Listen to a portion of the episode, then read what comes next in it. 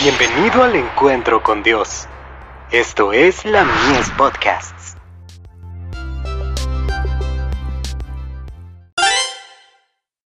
Hijos e hijas de Dios, justificados por su sangre.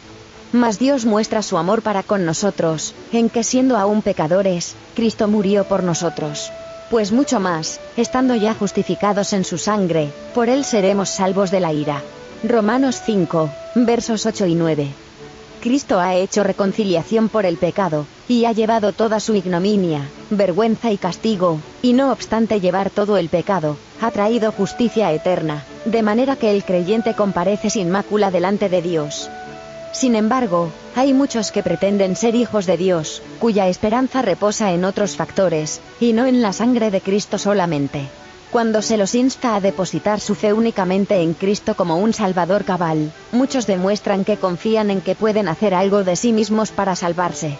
Dicen, tengo mucho que hacer antes de estar listo para ir a Cristo.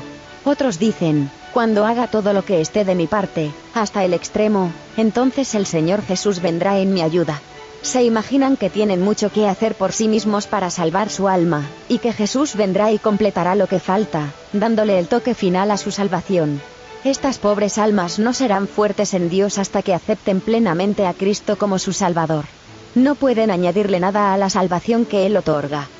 Se requería de los israelitas que rociaran los marcos de las puertas con la sangre del cordero inmolado, a fin de que cuando el ángel de la muerte pasara por la tierra, pudieran escapar de la destrucción, pero si en lugar de llevar a cabo este acto de fe y obediencia, hubieran atrancado la puerta, y hubieran tomado toda clase de precauciones para impedir que entrara el ángel destructor, todos sus trabajos hubieran sido en vano, y hubieran dado testimonio de su incredulidad.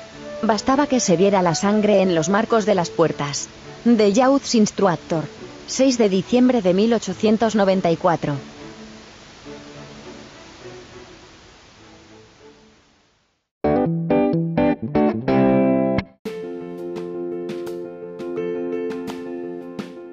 Visítanos en www.ministeriolamies.org para más contenido. Dios te bendiga.